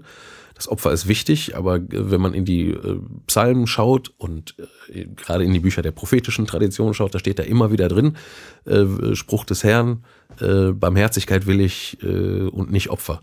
Oder ähm, also im Wesentlichen genau das, was Jesus auch immer äh, gesagt hat. Das Opfer ist nicht das, äh, ne? das ist schön, wenn man es macht, aber das, das Opfer soll mich äh, im Leben ähm, äh, oder das Opfer ist ein Zeichen für mich, äh, mich daran zu erinnern, wie ich eigentlich leben soll. Ja. Das Opfer ist nicht selber das, das richtige Leben, sondern das richtige Leben ist halt, wenn die Menschen füreinander da sind. Genau, also ich erkaufe mir durch ein Opfer jetzt nicht irgendwie Gottes, äh, Gottes Güte oder also nicht, dass ich jetzt einem, ne, so wie ich einem Vulkangott opfere, dass er nicht ausbricht, äh, so ist es nicht gedacht, sondern eben als Erinnerung an einen selbst. Ähm, aber wir, wir schweifen so ein bisschen ab. Ähm, Jesus hat sich also tatsächlich durch, durch solche Taten und andere eben den, den Zorn verschiedener Autoritäten zugezogen. Und am Grünen Donnerstag, also das, was wir als Grünen Donnerstag kennen, da trifft er sich zum letzten Mal ähm, zum eben zum Mahl ähm, mit, seinen, mit seinen Jüngern, mit seinen zwölf Jüngern. Wir führen auf dieses letzte Mal die Eucharistie zurück, also das, was wir jeden Sonntag feiern in aller Regel und in der Eucharistie feiern eben die Einsetzungsworte, ne? dies ist mein Leib, dies ist mein Blut, äh, die Segensworte und äh, die Verteilung an die, an die Gläubigen in der Kirche gehen auf diesen Moment zurück, auf dieses letzte Abendmahl. Ähm, danach geht Jesus zum Beten auf den Ölberg und wird, als er wiederkommt, von Judas verraten. Da gibt es also verschiedene äh, Varianten. Mal kommen sie auf ihn zu und wissen schon, wer er ist. Mal muss, Je muss Judas zu ihm hingehen und ihm diesen Kuss geben, diesen Bruderkuss, dass die Soldaten erkennen, wer er denn ist. So oder so, er wird verraten. Und Judas ist es, der ihn verrät. Äh, Jesus wird ergriffen, er wehrt sich auch nicht und wird dann vor die äh, Hohepriester geschleppt und ähm, mit mehrem Hin und Her wird er dann verurteilt. Das ist ähm, juristisch betrachtet, ist das äh, damals tatsächlich so geordnet, die Römer haben Israel besetzt und auch Jerusalem besetzt. Und nur sie dürfen tatsächlich eine Todesstrafe aussprechen. Ähm, und äh, deswegen überweisen, übergeben sie Jesus an die römischen Autoritäten. In diesem Fall Pilatus, Statthalter. Und Pilatus, so erzählen es die, Heil äh, die, die Evangelien, verweigert eigentlich die Verurteilung von Jesus, weil er an ihm keine Schuld feststellen kann, sagt er. Die Juden aber bestehen darauf. Jesus äh, wird dann, weil sich Pilatus dem Willen des Volkes beugt. Naja, also die, die äh, also im Johannesevangelium, da erpressen die den sogar ein bisschen. Ja. Ne? Also Pilatus sagt mehrfach, also was wollte überhaupt der Mann, der ist vielleicht seit irgendwie ein keine Ahnung, äh, ist irgendwie ein Spinner, aber der macht auf mich jetzt keinen gefährlichen Eindruck so. Ne? Mhm. Also wieso soll ich den jetzt für euch umbringen? Und äh, die sagen dann aber, ja, der hat sich König genannt und äh, kann sich mhm. doch, es gibt doch überhaupt keinen König, es gibt doch nur den Kaiser in Rom und ja, wenn, ja. wenn der jetzt, ne, dann, also wenn du den jetzt nicht umbringst, ne, ja. dann bist du aber kein Freund des Kaisers, ne, weil, Stimmt. Äh, ja, ja. Mhm. weil äh, jeder, der sich hier König nennt, der lädt sich ja wohl gegen den Kaiser in Rom auf. Und das, das willst du ja nicht. Völlig interessant, dass die Juden, äh, Entschuldigung, das darf man, das darf man so nicht sagen, aber ja, also dass, dass das Volk an der Stelle dieses Argument aus dem Hut zaubert, obwohl es ja eigentlich ähm, unter der römischen Besatzung leidet und die Römer nichts lieber als loswerden Richtig. wollte. Ne? Es, ist, es ist sehr, sehr doppelzüngig, da merkt man, ähm, dass, dass die ein hartes Interesse daran haben, Jesus loszuwerden. Aber so ähm, sind auch, die Menschen. Auch wenn das, ne? alle Menschen. Es wird überliefert, dass ähm, äh, ja, Barnabas freigelassen werden soll. Barabbas. Barabbas. Barnabas ist später äh, ein Kollege von Paulus. Hm. Ach, stimmt. Was ist Barnabas? Du hast recht. Bar ähm, Barabbas, da wird gesagt, Straßenräuber, also Wegelager. Genau. Äh, der dann also wahrscheinlich auch tatsächlich Leute umgebracht hat, um an ihr Geld zu kommen. Es gab ja die, äh wie heißt das? Hm? Äh, die Amnestie, die zum großen Feiertag, also es ist ja mhm. das jüdische Pesachfest, wo das jetzt hier so passiert. Das ist mit der höchste Feiertag im Judentum. Ja.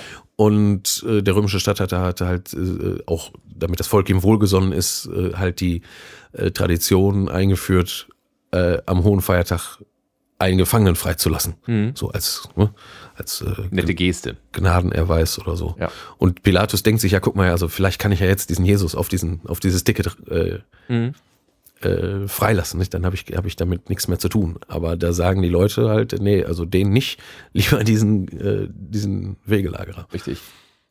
Und so stirbt Jesus. Ähm, er wird dann abgenommen vom Kreuz, wird in ein Grab gelegt und jetzt passiert etwas, das im Prinzip die Geburtsstunde des Christentums darstellt.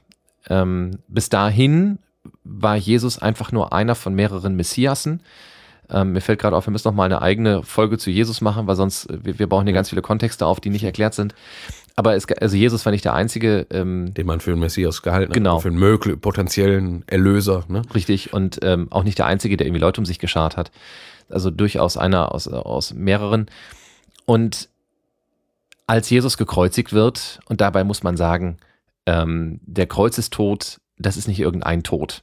Die Strafe im Judentum ist Steinigung wer gekreuzigt wird, ist erstens vom, von römischer Seite aus als äh, Aufrührer verurteilt worden. Also als richtig gefährlicher Mensch, weil der, das Kreuz nicht umsonst ähm, so gebaut ist, wie es gebaut ist, nämlich um, um den Leuten zu zeigen, der da, der ist wirklich schlimm.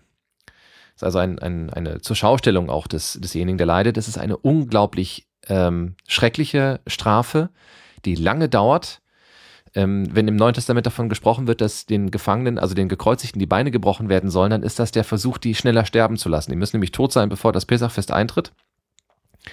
Ähm, und man stirbt durch Ermüdung und durch Verhungern oder Verdursten. Es kann also ersticken dann. Und ersticken am Zumindest Ende. wenn die Beine äh, zerschlagen werden, dann, genau. die, die, Arme sind hochgereckt und man sackt dann so komisch weg wohl. Genau.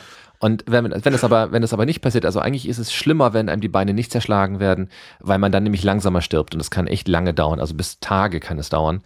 Weswegen es ähm, zumindest bemerkenswert oder erwähnenswert ist, dass Jesus so schnell stirbt. In Anführungszeichen so schnell stirbt.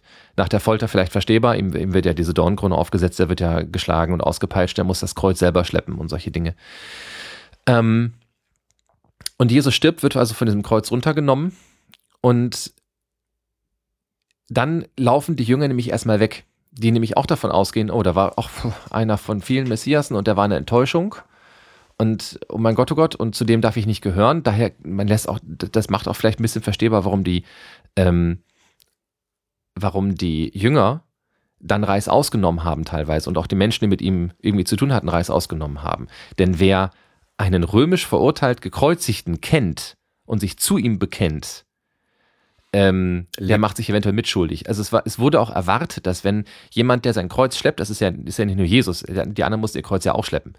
Ähm, wenn die also den Weg hoch zu Golgatha ihr Kreuz geschleppt haben, dann wurde von dem umstehenden Volk erwartet, dass sie gefälligst Steine, Obst und vergammeltes Gemüse ähm, auf diese Leute werfen und sie bespucken und sie beschimpfen. Und das haben die Leute auch ganz, ganz fleißig gemacht, damit bloß nicht der Verdacht aufkommt, dass die die mögen. Wer am Straßenrand gestanden hat und geweint hat, der war im Prinzip immer der Gefahr ausgesetzt, dass die römischen Soldaten ihn ergreifen und sagen, du bist Mitverschwörer, dich hängen wir gleich mit auf. Und ähm, die äh, Jünger machen sich also aus dem Staub, sie verschwinden, sie sind total enttäuscht und, und äh, traurig und frustriert und haben gedacht, oh Gott, wir dachten, wir hätten jetzt den Messias gefunden und jetzt ist es anscheinend doch nicht, weil der hat ja, der hat ja verloren. Und dann passiert das, was in der Theologie der sogenannte Ostergraben genannt wird. Ähm, und Ostergraben heißt es, weil wir keinen Plan haben, was da passiert ist. Jetzt, ähm, jetzt hört der wissenschaftliche Teil nämlich auf. Wir können mit einiger Sicherheit, können wir tatsächlich anhand von ganz wenigen, sehr spärlichen, aber immerhin ein, immerhin existierenden externen, also nicht biblischen äh, Funden, Hinwe Hinweise. Hinweisen und Funden können wir einigermaßen sicher sagen, dass es A, Jesus gegeben hat, dass er B, irgendwo um 10 vor bis 5 nach Christus geboren wurde und irgendwo um 30 hingerichtet worden ist. Das können wir relativ sicher sagen. Ähm, das war es aber auch schon. Dann haben wir die biblischen Beweise, die aber Glaubensbeweise sind. Da muss man immer so ein bisschen differenzieren. Und jetzt wird uns also erzählt in den Evangelien, dass ähm, am Tag drauf, als man die Leichen einbalsamieren möchte, was ein alter jüdischer Brauch ist. Das machen wir jetzt äh, vielleicht im O-Ton. Das machen wir bei Markus. Was, möchtest du haben? Äh, ist egal. Irgendeine Bibel, egal welche Übersetzung. Nimm die hier. Ist, ist schön. Ist eh alle dasselbe. Ja, das Leset nicht. Das stimmt auch wieder. Entschuldigung. Wer, so. wer, wer, den, wer den Troy Alert hört, ähm, der weiß, dass es da durchaus Unterschiede gibt mit den Übersetzungen. Und unfassbare Unterschiede. Das unfassbare Unterschiede. Wir nehmen jetzt mal eine, die, äh, die Einheitsübersetzung, die irgendwie die meisten kennen. Ja, die ist in der, das ist im Grunde die in der katholischen deutschen Welt verbreitet oder die ja, ja. autorisierte. Deswegen heißt sie ja Übersetzung. So, wir hören jetzt also den, den Originalschluss des, äh, des Markus-Evangeliums. Da kann man auch direkt, sag mal, die, die, das, dieses Problem mit dem Ostergraben ja. sehr, sehr schön sehen, weil im, also im, im Original, also das Markus-Evangelium, wie es heute in der Bibel steht, hat 16 Kapitel und das letzte Stück vom 16. Kapitel ist also jünger als der Rest. Das ist also später erst hinzugefügt worden. Äh, warum? Ja, weiß ich nicht. Äh, kann man aber gucken. Ähm, also die Ausgangslage ist, Jesus äh, ist begraben worden, also einer seiner, äh, der heimlich doch sein Jünger war und sein Freund war, äh, hatte zufällig ein Grab, muss ein reicher Mann gewesen sein, da in der Nähe, hatte da schon ein Grab und da hat er halt gesagt, okay, dann beerdigt ihn halt da. Und dann kommen die Frauen nach jüdischem Brauch, so wie du gerade erzählt hast, mhm. und wollen ihn halt den Leichnam nochmal salben, irgendwie zwei, drei Tage später. So, und da fangen ja. wir jetzt an. Also als der Sabbat vorüber war, kauften Maria aus Magdala, Maria die Mutter des Jakobus und Salome wohlriechende Öle, um damit zum Grab zu gehen und Jesus zu salben. Am ersten Tag der Woche kamen sie in aller Frühe zum Grab, als eben die Sonne aufging. Sie sagten zueinander, wer könnte uns den Stein vom Eingang des Grabes wegwälzen? Doch als sie hinblickten, sahen sie, dass der Stein schon weggewälzt war. Er war sehr groß. Sie gingen in das Grab hinein und sahen auf der rechten Seite einen jungen Mann sitzen, der mit einem weißen Gewand bekleidet war. Da erschraken sie sehr. Er aber sagte zu ihnen, Erschreckt nicht, Ihr sucht Jesus von Nazareth, den Gekreuzigten. Er ist auferstanden, er ist nicht hier. Seht, da ist die Stelle, wo man ihn hingelegt hatte. Nun aber geht und sagt seinen Jüngern, vor allem Petrus, er geht euch voraus nach Galiläa, dort werdet ihr ihn sehen, wie er es euch gesagt hat. Da verließen sie das Grab und flohen, denn Schrecken und Entsetzen hatte sie gepackt, und sie sagten niemand etwas davon, denn sie fürchteten sich. Und das ist der Originalschluss des Markus-Evangeliums. Genau. Das heißt, da ist die Botschaft im Grunde bei den Frauen versandet. Eigentlich ja.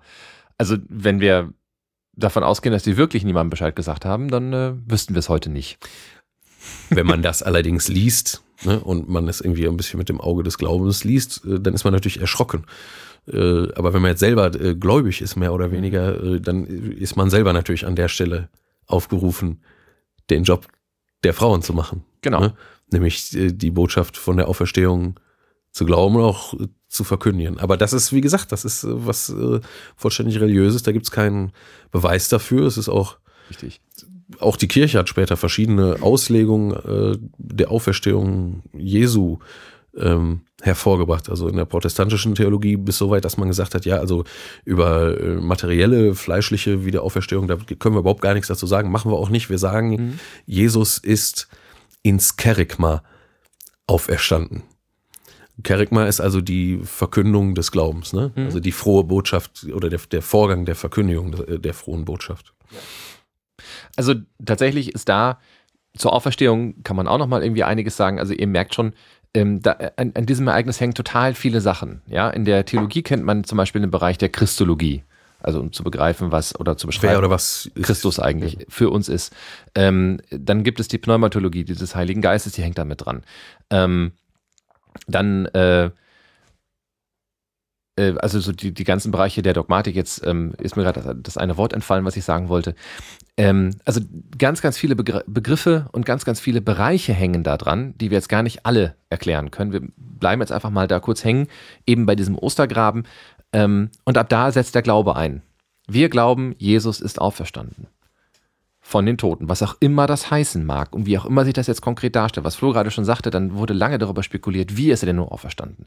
Ist er ein reines Geistwesen? Ist er mit seinem Körper zusammen auferstanden? Ja, wobei da ist die Bibel schon, schon eindeutig. Ne? Also die, äh, zumindest, also die Begegnung mit dem, mit dem Wiederauferstandenen, da spielt ja die Leiblichkeit, dass eben kein Gespenst das irgendwie umgeht, sondern es ist tatsächlich genau derselbe Mann, daran zu erkennen, dass der eben auch die, äh, die Wunden äh, von der Kreuzigung noch hat. Ne? Also die Hände äh, und Genau, die Füße immer wir noch kennen die Szene mit dem ungläubigen Thomas gleichwohl. Gibt es ganz viele theologische Konzeptionen später. Klar. ähm, ne, Augustinus beispielsweise, die dann also damit, daran sich auch abarbeiten und versuchen, das irgendwie zu verstehen. Ja, Thomas von Aquin äh, probiert das dann irgendwie äh, in einer sehr berühmten Art und Weise und dann gibt es diesen, ähm, äh, diesen Kannibalen-Vergleich immer noch, ne, so und ähm, also, was ist, wenn ein Kannibale aufsteht und was ist mit denen, die er gegessen hat und so. Also ähm, da gibt es ganz, ganz viele ja, das ist in der Mhm. Zeit ist das eine wichtige Frage. Für uns heute vielleicht gar nicht mehr so relevant. Für mich jetzt persönlich auch nicht. Ähm, aber das ist genau dieser Punkt. Und natürlich gibt es ganz viele Anfragen auch von außen. Ne? Also die allererste und älteste Theorie ist, die haben den Leichnam geklaut.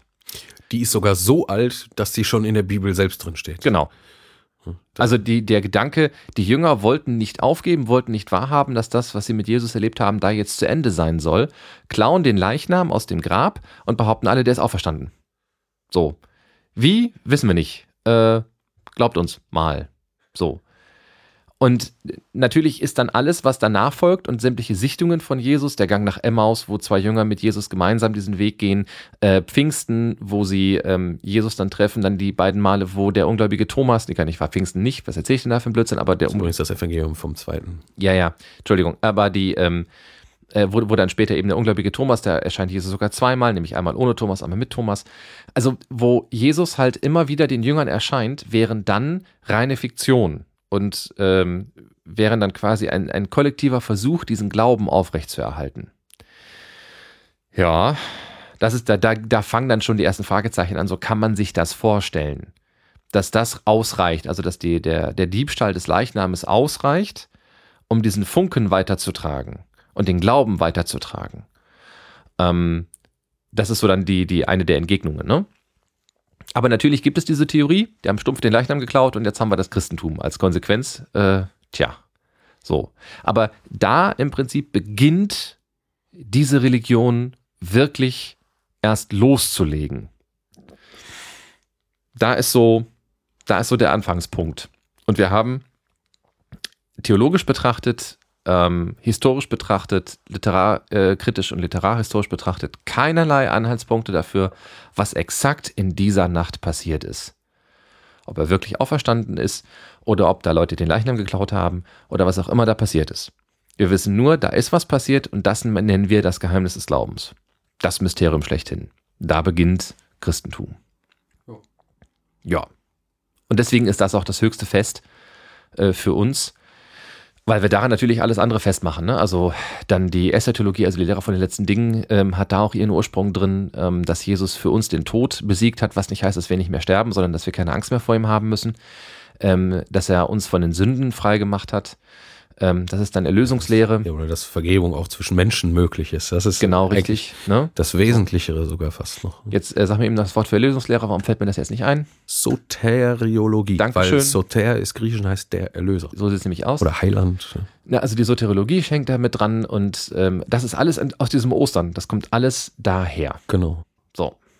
Jetzt kann man natürlich auch nochmal eine ganz andere Perspektive ähm, auf Religionen oder in diesem Fall auf das Christentum und äh, ihre Traditionen, ihre Bräuche, ähm, auch äh, ja, also ähm, die Art und Weise, die Religion zu leben, werfen.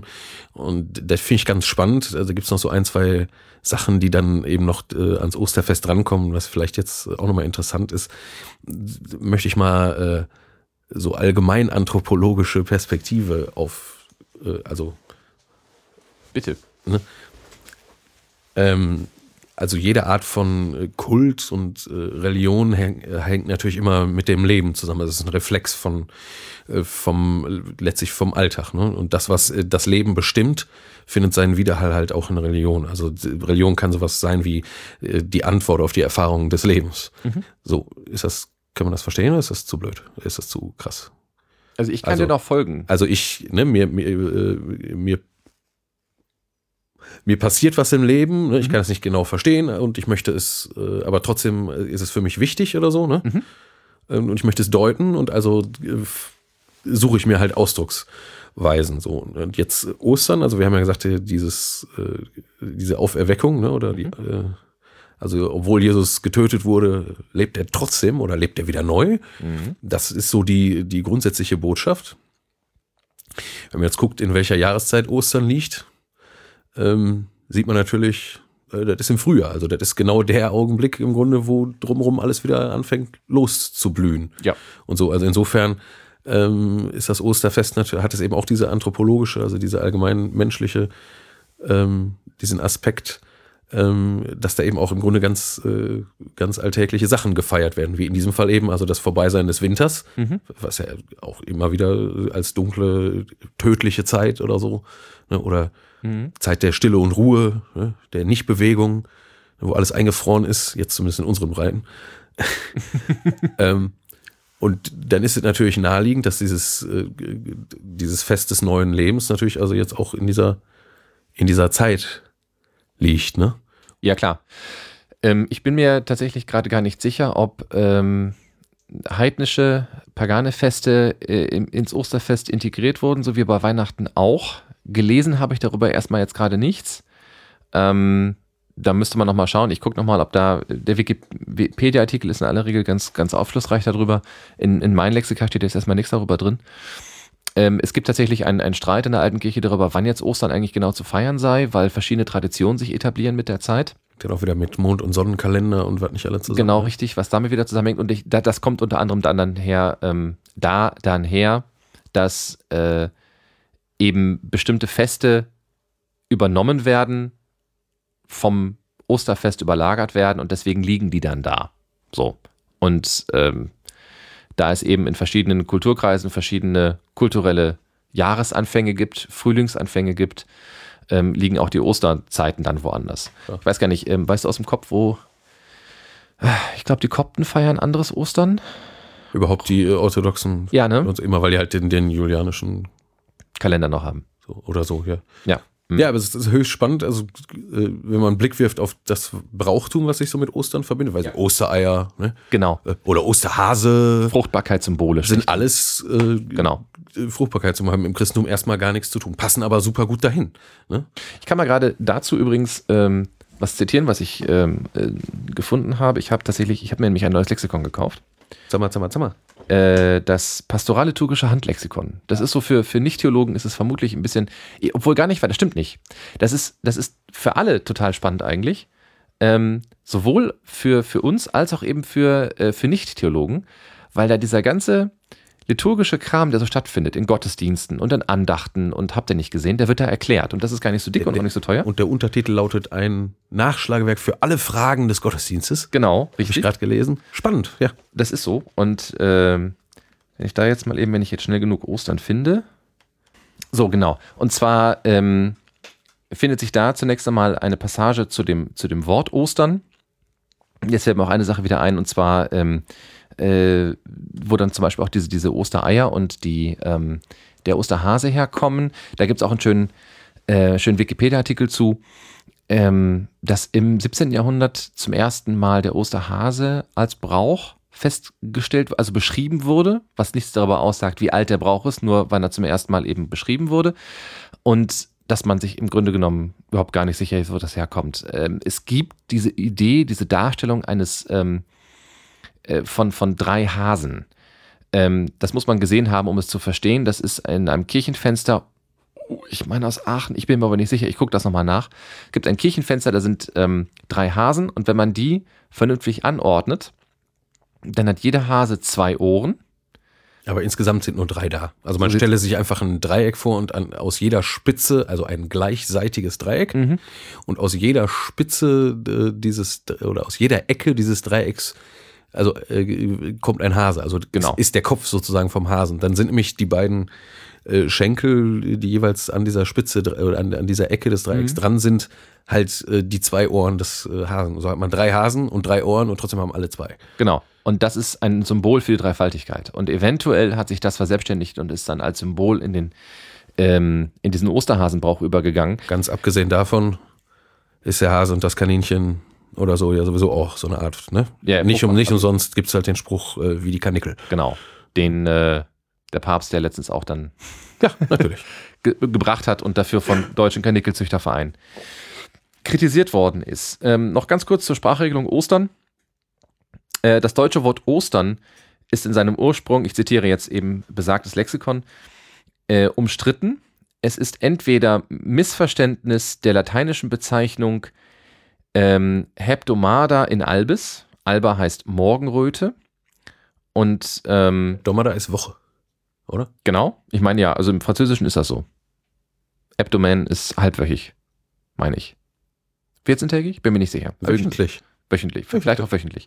Ähm, und äh, da gibt es dann eben dieses Eos, äh, da fällt auch eben das Wort Eos Tarun und da, da leitet man so ein bisschen eben dieses Ostern dann her. Oder aber eben, es kommt vom äh, germanischen Austra beim Wasserschöpfen. Aber sicher ist man sich da tatsächlich nicht. Ich verstehe jetzt auch gar nicht, was das eine oder das andere damit zu tun haben. Ich habe keine sollte. Ahnung. Aber ähm, das ist, äh, das wären die einzigen, deswegen ist es ja umstritten, weil es halt eben Wortwurzeln sind, die in ihrer Bedeutung erstmal nichts mit dem Fest und solches zu tun haben. Vermutlich auch Einwanderungen, da bin ich jetzt äh, schlicht überfragt. Ähm, so findet das dann zusammen. Ne? Also in Ostern geht es eben, und das ist halt, da haben wir es wieder auch dann mit Weihnachten, ne? ähm, so wie es am Weihnachten nicht primär darum geht, Leute zu beschenken, geht es äh, an Ostern nicht um Hasen Oder Eier. oder Eier. Und, äh, sondern um was ganz anderes, um ein, um ein großes, tiefes Mysterium, das aber dann in seiner Verstehbarkeit auch, äh, auch eher schwindet. Ich habe Letztlich das Geheimnis des Lebens, ne? Genau. Und der Befreiung zum Leben hin. ich habe vorhin, ich habe vorhin, ich habe, ich habe vorhin noch einen sehr schönen Satz gelesen in einem Buch zur Sakramententheologie. Ähm, was ein Sakrament ist, klären wir auch nochmal. Demnächst mal. Genau, demnächst mal. Aber da stand ein sehr schöner Satz drin, und zwar, dass diese ganzen liturgischen Vollzüge, die wir hier so haben, also ähm, eben Ostern, Weihnachten, die Eucharistie, wenn man daran nicht in einem sehr, sehr tiefen Sinn glaubt und die Glaubensvoraussetzung dafür nicht hat, dann werden die äußeren Handlungen auch sehr, sehr schwer und auch gar nicht verstehbar. Das hängt also zusammen. Ja, man muss die Story kennen, man muss auch den inneren Glauben haben. Vor eben- allem die Story kennen. Ja. ja, aber eben auch den Glauben haben, um zu verstehen, was wir da eigentlich gerade tun. Wobei die Story auch plausibel ist, wenn man äh, sie nicht glaubt, ne? weil sie eine innere Logik hat. Also man muss nicht glauben, was in der Bibel steht, ähm, äh, um die innere Logik der Geschichten oder halt auch die Unlogik der Geschichten nachvollziehen zu können.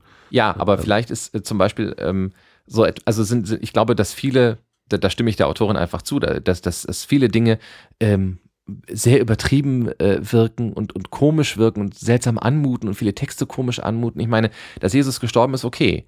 Aber allein dieser Satz, äh, für unsere Sünden gestorben. Ja, was soll das, ne? Genau, Das kann man gar nicht verstehen. richtig. Und ähm, da gibt es auch übrigens äh, 4000 äh, Interpretationen, äh, wie man das jetzt zu verstehen hat.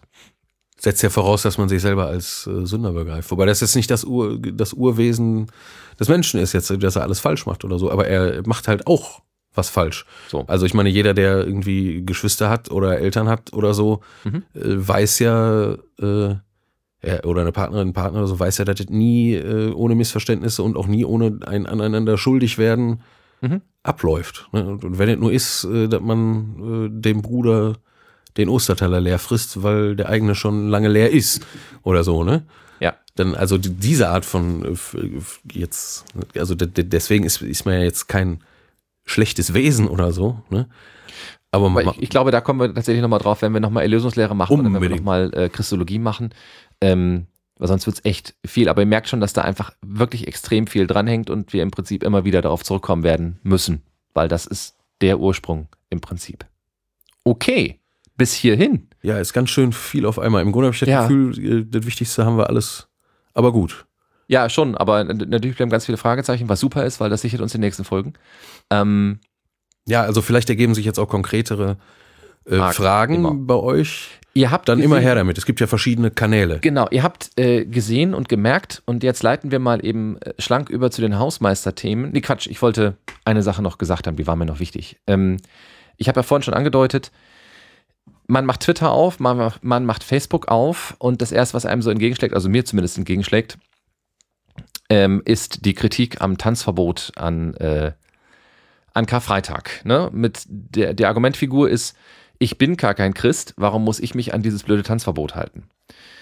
Und äh, ich fand großartig, was ich lesen durfte von äh, Ed Enomane, ähm, das ist ein echten Namen, ich nachreiche, ähm, der auf Twitter sein, ein, einen Blogartikel dazu veröffentlichte. Und ähm, da steht im Grunde genommen Folgendes drin. Erstens, nein, es geht nicht, also die, die, die ganze Diskussion, dem stimme ich voll zu, darum, ob an Freitag, an, am Karfreitag getanzt werden darf oder nicht, ist im Prinzip sehr Lappalienmäßig und eine, eine große Lappalie, denn erstens will gar nicht jeder am Karfreitag tanzen. Äh, und zweitens kann jeder nachvollziehen, dass es auch nett sein kann und gut sein kann, sich einfach mal einen Tag lang Ruhe zu gönnen. Ja, und äh, eine staatlich verordnete Ruhe hat natürlich den großen Vorteil, ähm, dass ich mir nichts anderes großartig vornehmen kann. Ja, aber hat auch den großen Nachteil, dass es mir schon überhaupt keinen Spaß mehr macht, weil es ja von oben verordnet ist. Was So für sieht's eine aus. Frechheit. Genau. Das ähm, äh, so, grundsätzlich vollkommene Zustimmung damit, dass Leute sich darüber aufregen, weil sie sagen, ich habe damit nichts zu tun, warum muss ich es trotzdem machen? Er sagt aber, es geht nicht, nicht darum, sondern diese ganze Diskussion ist natürlich eine große Kritik an allem, ähm, äh, also an, an all den Dingen, die wahrgenommen werden als Privilegien der Kirche. Und dafür ist das eine stellvertretende Diskussion. So, das muss man einmal verstanden haben, um die Aufregung nachvollziehen wobei zu die Kirche jetzt also äh, an dem, wir reden jetzt von der deutschen katholischen Kirche. Nee, oder von der ihrer evangelischen. Ja, ja, aber grundsätzlich als christlichen Kirche in Deutschland. Ähm, und er sagte, äh, sehr schön, ähm, wofür er so wäre. Und das fand ich einfach sehr schön konsequent. Er sagte nämlich, äh, ja, dann schafft man das Tanzverbot doch ab. Und dann muss konsequenterweise natürlich auch der Feiertag fallen.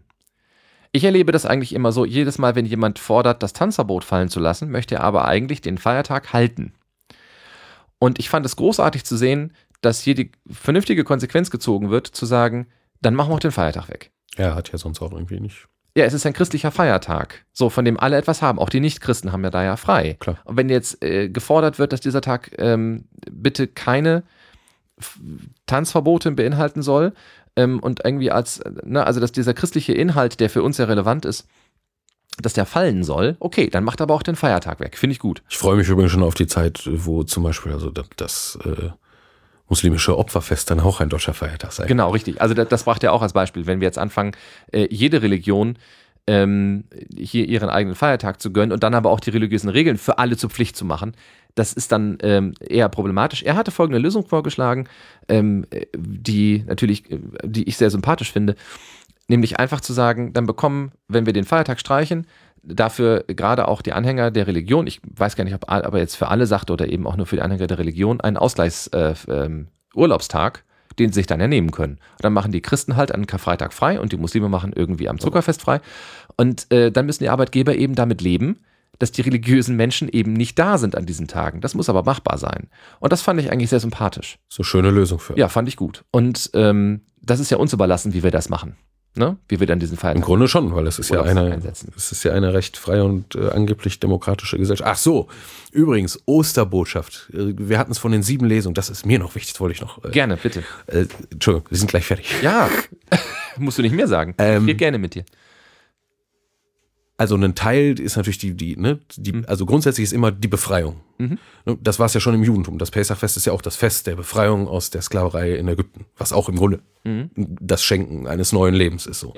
Genau. Und damit verbunden sind aber auch halt so die Zukunftsvorstellungen, also wie, wie das neue Leben denn aussehen kann. Und jetzt nicht nur jenseitig, also das Leben nach dem Tod oder so, sondern das Leben gerade hier. Mhm. Ne, Wenn man sich äh, als Volk Gottes verhält und äh, ihm dient, dem Herrn, also dem, dem Gott, und das tut, was er von den Menschen möchte, nämlich Barmherzigkeit und keine Opfer und all diese Sachen. Da gibt es also die schöne äh, Vision des Propheten Jesaja, die eigentlich auch zu den Lesungen der Osternacht gehört, wo dann also, ist in unserer Zeit, finde ich, unglaublich spannend, äh, wo da also äh, durch den Mund des Propheten gesagt wird, äh, ne, also äh, ne, wenn, wenn alle dem Herrn dienen, so ne, also die, die, die Erlösung kommt Mhm. hier, dann wird es so sein, ne, kommt alle, äh, die ihr hungrig seid und äh, kauft und kauft ohne Geld, so ne. Mhm. Und wenn ihr nichts habt, kriegt ihr alles so.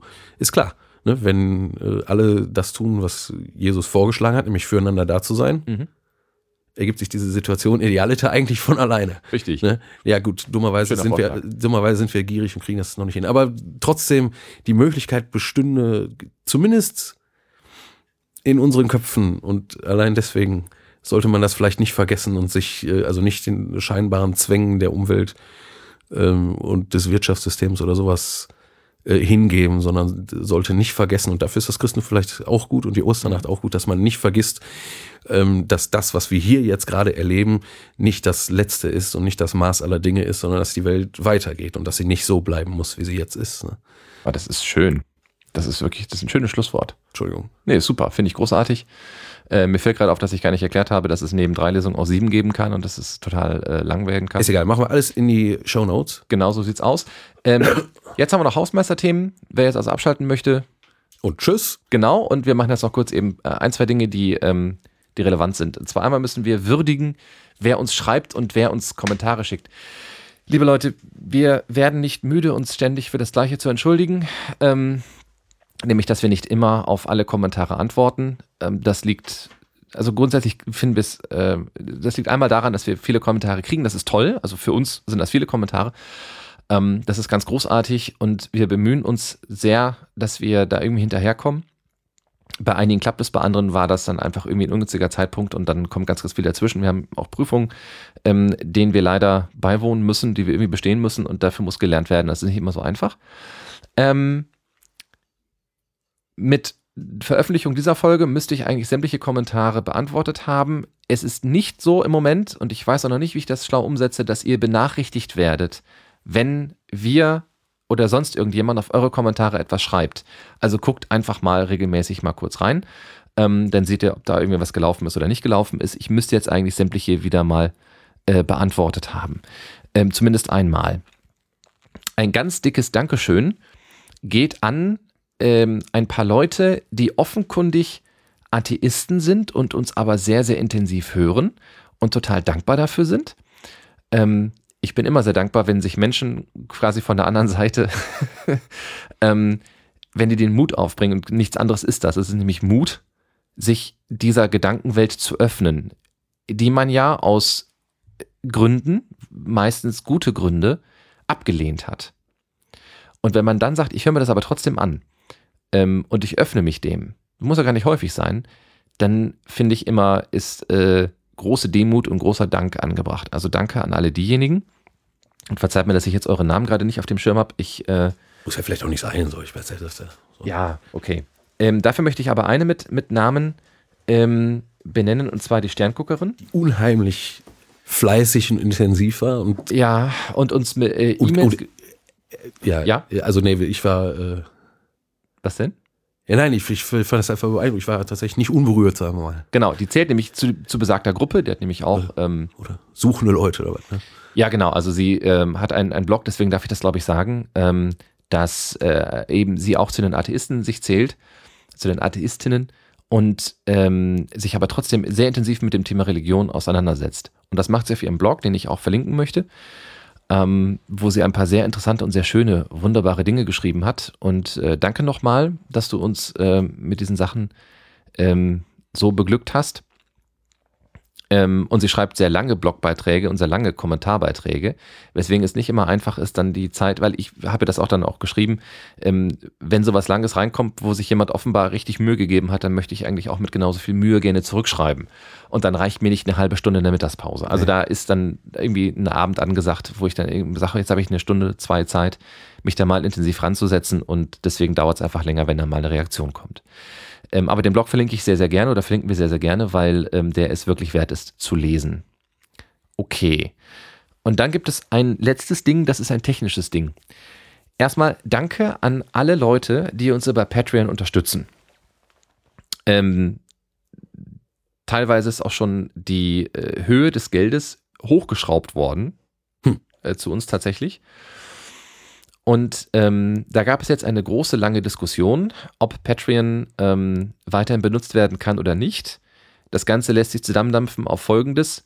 Es gibt ein neues EU-Steuerrecht und ähm, tatsächlich ist es so, wenn man digitale Güter verbreitet, und das tun wir, indem wir diesen Podcast veröffentlichen und dafür Geld einsammeln, auch wenn es gespendet ist, ist es ja im Prinzip Ware gegen Geld, ähm, dann werden wir leider steuerpflichtig. Und dank dieser neuen EU-Regel werden wir das in allen Ländern der EU. Das heißt, wir müssten eigentlich eine ähm, äh, Einkommensteuer angeben in sämtlichen Ländern der Europäischen Union. Das können wir nicht, das wollen wir nicht, das wollen wir auch nicht machen. Und Patreon hat äh, lange Zeit die These vertreten oder die Position vertreten, ist Europa, interessiert uns nicht. Was zur Folge hat, dass jeder, der Patreon nutzt und in Deutschland oder überhaupt in der EU irgendwo ähm, einen Podcast veröffentlicht und da irgendwie digitale Güter raushaut oder äh, Comics oder weiß der Geier, was da, Musik, was da so für Künstler und, und äh, Kreative auf Patreon sind, dass die, wenn sie äh, sich dann eben nicht in sämtlichen Ländern Steu einkommensteuerpflichtig, überhaupt steuerpflichtig gemeldet haben, leider Steuerhinterzieher sind. Also wir produzieren keine digitalen. Äh, doch, doch wir sind ein digitales Gut. Ja, ich, also ich sehe das jetzt nicht so, ne? Ja, aber nach EU-Recht sind wir das dummerweise. Und ähm, das bedeutet, dass. Ähm, ja, ist so ganz einfach. Also wir verschenken hier unsere Zeit. Und wenn uns jemand was schenken will, ist auch gut. Ja, das, das ist eben kein Kauf, ne? Das ist kein Kauf. Äh, also der, der Anycast hat das ja wunderschön erklärt. Ähm, bei Flatter ist das kein Problem, weil da nämlich nicht klar ist, wofür das Geld genau gegeben wird. Bei Patreon ist das anders. Da wird es pro Folge gezahlt. Okay, ah, okay, okay, okay. Und das zählt für die ja. als, als ein Kauf, auch wenn es Form, keiner Formalismus, ist. ne? Dummes Richtig, Zeug. natürlich. ich frech, dass irgendwelche Juristen ja, aber besser wissen, äh, was ich hier mache, aber als ich. Ja, aber tatsächlich könnte, könnte jetzt, also es wäre möglich, und das hat, das hat ähm, Renke sehr schön erklärt vom Anycast, ähm, selbst wenn völlig klar ist, dass unsere Hörer alle zumindest deutschsprachig sein müssen und damit zum Beispiel Litauen in aller Regel rausfällt, ist nichts gegen Litauer, aber wahrscheinlich ist die äh, deutsche Bevölkerung da jetzt nicht so groß oder überhaupt jedes nicht deutsche, e, deutschsprachige EU-Land wahrscheinlich eher nicht uns hört, ähm, könnte trotzdem jetzt irgendein Land sagen, was es sich Polen, Frankreich, irgendein Land könnte das, könnte jetzt sagen, ja, beweist uns doch mal, dass ihr nicht in unser Land exportiert. Und solange ihr uns das nicht beweist, gilt die, gilt die Vermutung, dass ihr das sehr wohl tut und also Steuerhinterziehung. Und das würde bedeuten, dass wir für drei Dollar, die wir dann gekriegt haben für eine Folge, äh, dann irgendwie 500 Euro äh, Strafe zahlen müssten. Und um das zu verhindern, ähm, war die Lösung bis vor acht Wochen, Patreon nicht mehr zu benutzen. Und jetzt gibt es aber eine, es gibt so ein Standardverfahren, mit dem man das irgendwie regeln kann, dass nämlich Patreon für uns die Steuern abführt. Ähm, in den Ländern, in, in denen wir eben da irgendwie aktiv sind von Leuten, die uns hören. Und das machen die jetzt auch wohl. Also die gute Nachricht ist, wir können Patreon weiter benutzen. Ihr dürft uns, wenn ihr das denn möchtet, uns weiterhin äh, darauf unterstützen. Allerdings ähm, geht dann ein Teil des Geldes an den Fiskus oder an die Fisken verschiedener. So sieht's aus. Ähm, Fiskusse? Ich glaube Fisken. Fiskus. Fiski. Fiski. Ich habe keine Ahnung. Ähm, Verdorrig. Gib mal, gib mal ein Stohwasser. du, du, du bist besser in Latein als ich. Ach, Ähm, Und ähm, so ist das also tatsächlich äh, nicht ganz einfach. Wem das zu haarig ist, äh, der finde bitte einen anderen Weg. Und äh, wer uns nicht unterstützen möchte und uns nur hören möchte, der ist genauso willkommen, ähm, so wie es immer schon so war. Ähm, aber natürlich ein ganz, ganz spezieller Dank eben an alle, die für uns auf den Flatterbutton klicken oder eben uns per Patreon unterstützen möchten. Okay. Danke. Ja, jetzt habe ich, äh, glaube ich, sämtliche Hausmeisterthemen durch. Wie immer, wenn irgendwelche Fragen sind, äh, schreibt uns. Und eine ganz, ganz große Aufforderung habe ich an alle, die uns hören. Ähm, ihr dürft auch gerne miteinander reden. Wir werden kein Forum einbauen, weil man ein Forum nämlich administrieren muss und da haben wir keine Zeit für. Aber ihr dürft gerne in den Kommentaren euch gegenseitig darauf antworten. Ein paar machen das auch schon. Macht das ruhig weiter äh, und macht das bitte intensiv, damit äh, auch die, die uns hören, damit ihr da draußen äh, auch mal in Kontakt kommt und untereinander mal ins Gespräch kommt und lasst andere daran teilhaben. Das ist nämlich immer ganz wertvoll und ganz fruchtbar. Jo, Genau. genau. Genau, miteinander reden ist total super. Und äh, wenn ihr das bei uns tun wollt, umso schöner. Genau. Ähm, bis dahin, äh, bis zum nächsten Mal, herzlichen Dank fürs Zuhören. Passt auf euch auf und auf eure liebe Nachbarin und euren lieben Nachbarn auch. Ähm, wir wünschen allseits äh, frohe und gesegnete Ostern. Und nicht vergessen, Ostern dauert jetzt erstmal acht Tage, das ist die Oktav. Mhm. Also bis zum Sonntag nach Ostern. Und da gibt es immer noch mal die Osterzeit, die dann bis Pfingsten geht. Und so lange kann man im Grunde Ostern äh, feiern. Also bis, also noch 50 Tage lang. Äh, viel Spaß dabei. Also haben wir noch Zeit, die Folge rauszubringen und sie immer noch Osterfolge zu nennen. Das ist ja beruhigend. Ausgezeichnet. Ähm, ein letzter äh, Hinweis ist, äh, ich hoffe, dass ich es schaffe, dass ich rausbringe, ähm, wie viele uns hören und wie viel Geld wir eingenommen haben, um da ein bisschen Transparenz zu schaffen. Guck mal auf unserer Homepage nach, ähm, ich, ich werde das nachreichen. Guck mal, wie das dann aussieht. Okay. Dann auch von mir alles Gute, gesegnete Ostern und bis zum nächsten Mal.